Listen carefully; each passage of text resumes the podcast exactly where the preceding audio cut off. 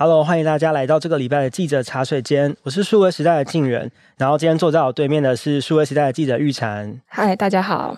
好，今天要跟玉婵聊 HTC 还有元宇宙。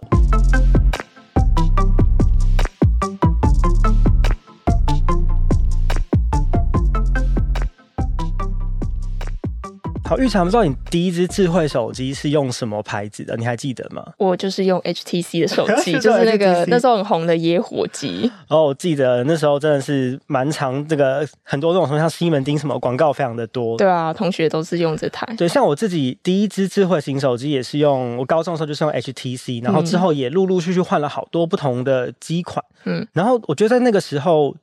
呃，很多人对于 HTC 的印象应该就是外形设计的非常漂亮，然后操作非常的顺畅。嗯、对，而且那个时候的 iPhone 没有像现在就是有这么多移花的功能。嗯，然后因为那时候 HTC 就是有很多那种小工具嘛，可以就是你可以编辑自己的桌面。嗯、然后像我印象非常深刻，那个时候它的那个气象的 App，还有那个很漂亮的那个下雨啊，跟一些云图的动画，我觉得非常的个人化，对，可以自己设计，非常的有趣。我觉得这个应该算是那个一九九零年代中后期跟 两千年初。出生的人就是共同的一个回忆啦，而且其实 HTC 过去也一路是台湾之光。我记得那时候大学的时候，有一阵子就是暑假可能都会到东南亚不同的国家，我就曾经在像什么柬埔寨、越南、泰国看到路边，我不太确定那个可能是直营还是经销什么，反正就是有非常多 HTC 的那种招牌啊，或是门市，你就可以觉得哇，这真的是一个很大的品牌，国际化。对，不只是在台湾，然后东南亚。你也都可以看到 HTC 品牌的身影。对，那呃，之前玉婵其实在报道里面有提到过，二零一一年是 HTC 最全盛的时期，嗯、他们那时候的股价曾经创下一千三百万的历史记录，就是就是现在我们常常讲的千金股嘛。那他也曾经获得股王的封号，甚至他以前在那个苹果还没有这么厉害的时候，在美国还曾经是在美国的这个市占第一的。智慧型手机的品牌，没错，所以它就感觉很国际化。所以我以前就是很无知，就是还对这个 科技产业没有这么了解的时候，我还以为说哦，HTC 是一个国外的品牌。嗯，对。现在回想起来，这些成绩真的是非常令人感到骄傲。但是曾几何时，现在。几乎身边没有看到什么人在用 HTC 的手机了，而且甚至过去一年多的时间，HTC 也都没有推出新的手机，大家也都觉得说，哎，是不是他们要退出手机市场？也渐渐被大家淡忘。但是最近在股东会上，宏达电就告诉大家一个好消息，就是他们要推出全球第一款的支援元宇宙的五 G 手机，也就是大家已经在新闻上面看到的这个 Desire。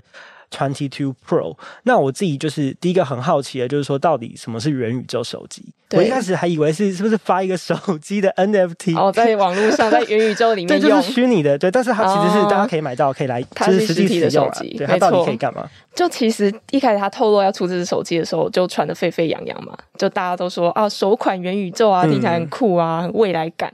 但当天他就是公布他的名字的时候。大家就是坦白说有点傻眼，就现场有点哎、欸、安静、嗯，很怀旧。就是、对，Desire Twenty Two Pro，这是它原本的东西啊，原本的系列叫渴望系列嘛。嗯，那就是上一代就 Desire Twenty One，然后现在就是 Twenty Two。那为什么这只手机就到底为什么要给它这个元宇宙称号？就它明明只是一个原本的东西啊。嗯。然后它其实是因为 HTC 大家都知道它发展 VR 跟虚拟世界应用已经很多年了嘛，那他们就推了很多头戴装置跟自己的一些软体。那今年甚至还推出了一个平台叫 Viverse，就是整合他们所有推出的这些，比如说会议系统，嗯跟可能虚拟演唱会的平台，或是展览 NFT 的线上博物馆，就这一类的应用程式，这样，那都在这个平台上面可以一起使用，就变成一个集大成的元宇宙这样。那这只手机其实就是导入了这整个元宇宙 Viverse 的功能，嗯，就是可以透过这个手机去看上面的内容，对，用这些功能，嗯，诶，如果我今天买了这只手机，其实我自己最担心的问题就是说，现在 HTC 提供的这些元宇宙内容就是够多够丰富嘛？我会不会其实买了之后，其实根本能用的东西就非常少，然后就是不丰富，会这样吗？我这样听起来，其实它算是蛮完整的。就是说，它这个 Viverse 生态圈，你所有的应用程式，它先帮你内建在手机里面。嗯、那你能做什么事呢？第一个是你可以用手机建造你在 Viverse 里面你的家，你的一个 home，就是专属空间叫 Vive Room。那你可以弄，比如说把它设计成海边的别墅，嗯、或者弄成山上的木屋什么之类的。然后在这个房间里面，你可以展示你的 NFT 你买的，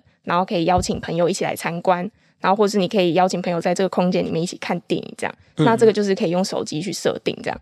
然后你也可以用手机来建造自己的 avatar，就是虚拟分身。那你用这个分身可以在各个场域，比如说会议室啊、演唱会、展览之类的应用程式里面，你就用这个 avatar 去穿梭在里面去使用它。那它同时也有市集，可以直接交易 NFT。然后你也可以买到之后，也可以用那个 Vive Wallet 他们自己出的钱包去管理那个虚拟资产。嗯、就其实这些应用，其实撇除它到底好不好用，因为我也还没用过嘛。对。但是这样听下来，其实它算是蛮完整的。的对，就是你所有工作面，嗯、呃，工生活里面想，可能工作、会议到休闲娱乐，它其实都有包含在内。那它主要是在手机上面用吗？还是说它其实是可以配一些那种什么 VR 的？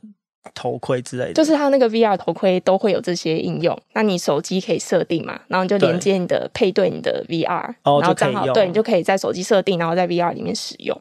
因为就是比如说你弄那个房间什么的，可能其实你在 VR 里面设定什么可能不太精准，或是你可能不好，嗯、手机直接按会比较对比较准，也比较直观。所以可能就是说你手机弄好之后再到 VR 里面去体验，对，有点像是它一个搭配的一个载具这样。嗯嗯。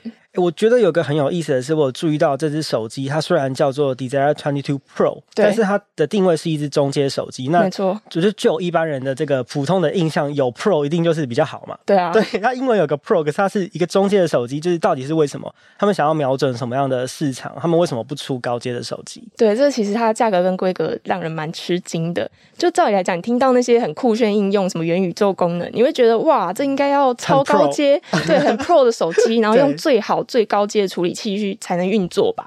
结果不是，就首先是它定价不到一点二万元，就非常便宜，便宜。对，然后就是你甚至可以买给家里老人家、阿公阿妈用的那种价格。嗯，那它处理器是 Snapdragon 很中阶的六九五，就它的性能也都是面向中阶手机的性能。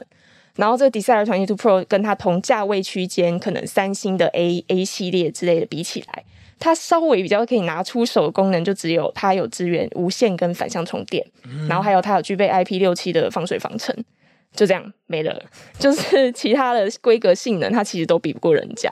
对哈，然后它就是唯一的优势，就是它价格比较便宜。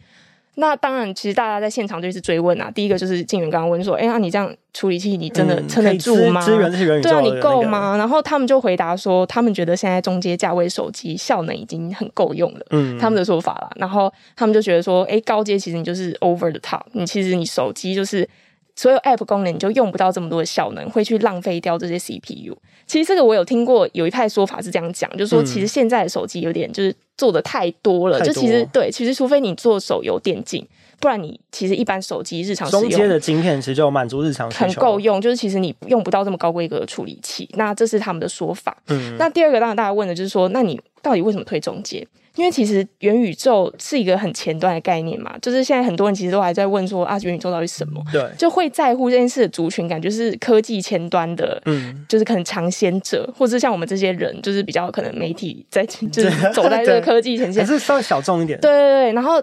这这些人一定是爱高阶旗舰机的啊，他怎么会去使用一个就哎可能不上不下的这个性能？嗯，那你如果买给你阿嬷，你会他会 care 元宇宙吗？就是你会跟阿嬷说，阿嬷这可以加 加可以用虚拟人偶啊，搞不懂一下，对阿嬷阿嬷会 care 吗？就不会嘛，所以就是就是很奇怪。但他们的回答，我自己觉得是有点说服到我啊，算蛮合理的。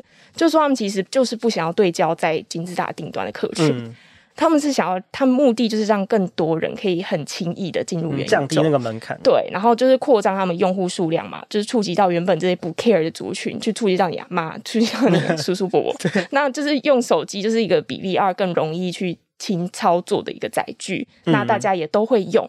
所以变成说，让很多好奇的人都可以，哎、欸，我点看看，试试看这个东西好不好用，嗯、用用可能就，哎、欸，那我去买一下它的 VR 好了。既然这么简单，嗯、那我试试看，就真的进入它那个生态，对，它就会扩张它的生态性，然后它的 APP 可能更多人会去想要使用。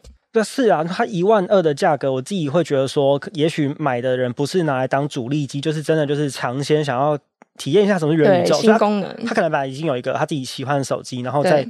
一万二，他讲说啊，也不是很贵，就是可以透过这个来体验一下到底什么是元宇宙，这样，对，也许比较是这样子的感觉。试水问啊，尝尝看。对。嗯，在提到 HTC 的手机，我觉得呃，像我自己的印象，也许很多人也会有这样的印象，就是还是会想到说，二零一七年的时候，嗯、呃，宏达电把那个 Pixel 手机的团队就出售给 Google 了。对。那他们现在推手机哦，就是像我自己就会想到说，那他们里面还有厉害的人可以做手机吗？这其实是一个非常好的问题，因为坦白说，大家也都在猜你会出中阶手机，是不是因为你、嗯、其实你团队人都走光了？嗯、对，你其实出不做不出来好手机了。那那时候其实二零一七年他们走了七成的研发团队，很多算是真的元气大伤。那剩下两千多人，那时候他们讲的也是会投入那个 VR 应用，嗯，就主力研发就在那边了。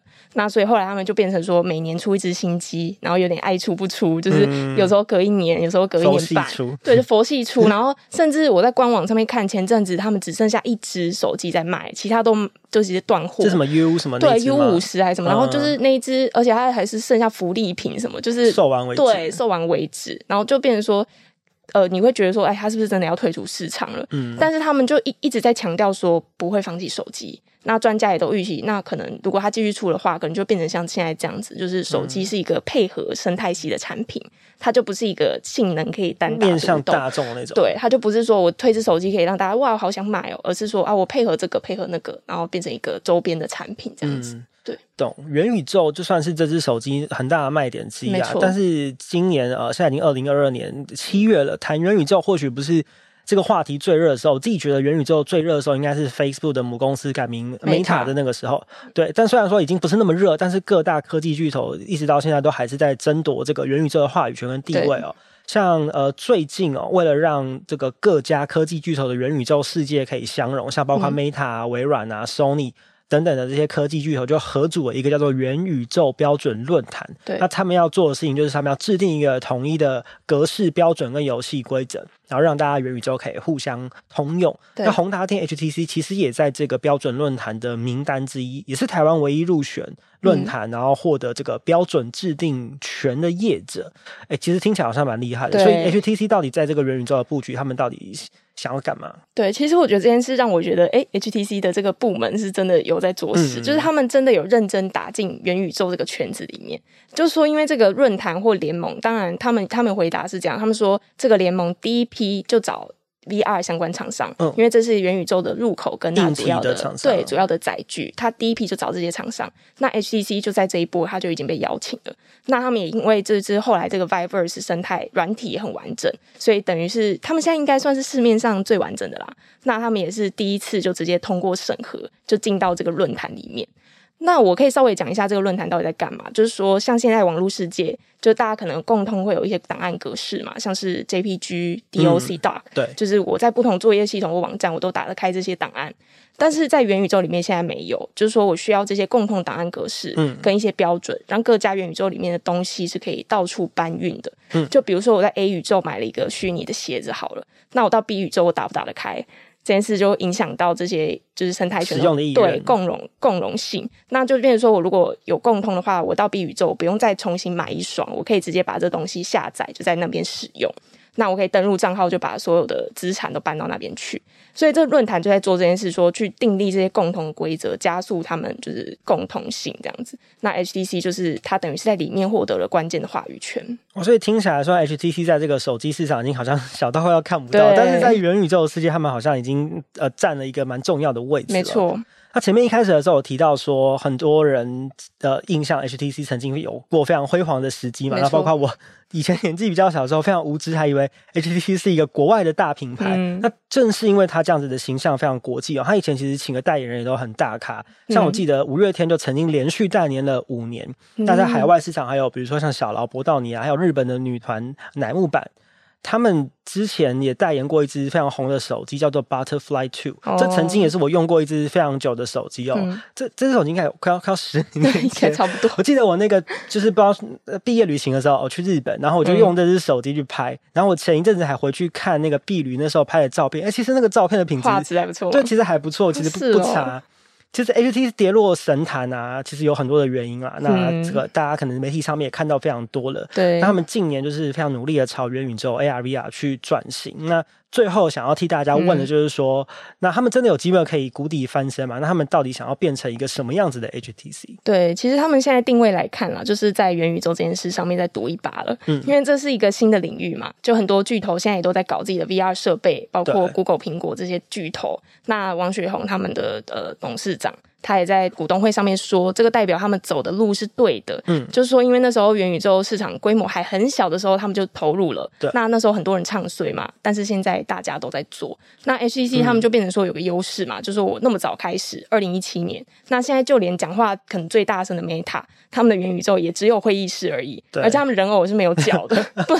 就是一个上半身那边漂浮，就很像。其实那时候他们做手机的时候，市场上也没有那么多人做手机。对，嗯、他们就等于是抢得这个先行者的优势嘛。嗯、那变成说我有机会，一抢到这个机会，可以走在这些巨头前面。当然，他脚步后来够不够快，又是一回事。对，就是说他有没有足够的资源去往前冲。不然这些巨头其实动作那么快，其实他很容易就会迎头赶上。嗯、所以他们现在能 HTC 能做的事情，就是我要尽全力去发展这些 VR 设备，跟他们元宇宙的生态，去保持这个领先的地位。嗯，好，今天非常谢谢玉婵的分享。我觉得大家应该跟我一样，听完玉婵的分享，对于 HTC 的这个印象跟想象，应该是有很大的改观。嗯，那大家如果想要去看到更多、更详细关于这次 HTC 元宇宙手机，还有它一些转型相关的报道，其实，在数位时代的官网，我们之前有推出了一个 HTC 的专题，那大家可以搜寻一下，就可以看到玉婵在之前非常专业跟完整的报道。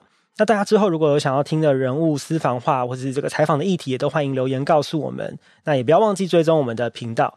呃，记得茶水间，我们下次再会喽，拜拜，拜拜。